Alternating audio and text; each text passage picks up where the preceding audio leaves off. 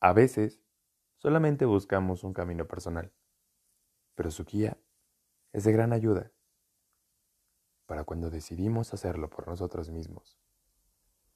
Porque así como yo conocí a la mamá más mala del mundo, yo sé que también tú conoces a la mamá más mala del mundo.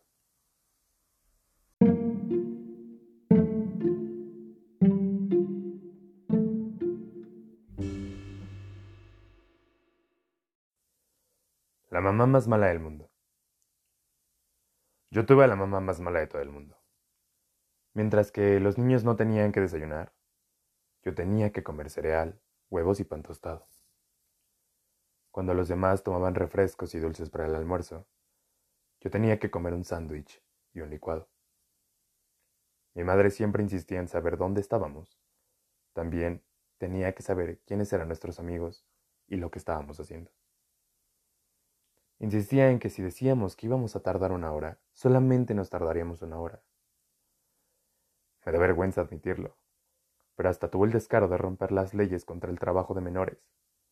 Hizo que laváramos los trastes, tendiéramos camas y aprendiéramos a cocinar, a planchar y muchas cosas igualmente crueles. Hasta creo que se quedaba despierta en la noche pensando en las cosas que podría obligarnos a hacer. Siempre insistía en que dijéramos la verdad.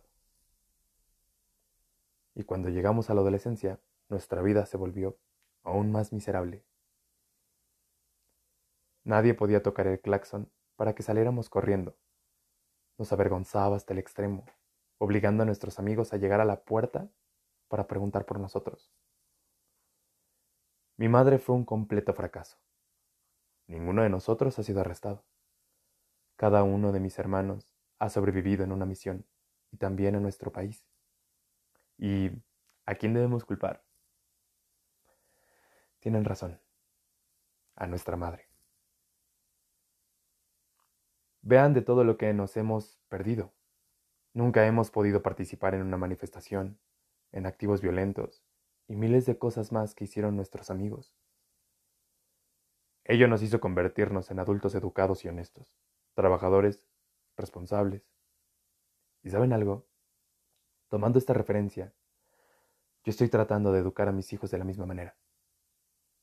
Y le doy gracias a Dios por haberme dado a la mamá más mala del mundo. Reflexión de Mariano Osorio.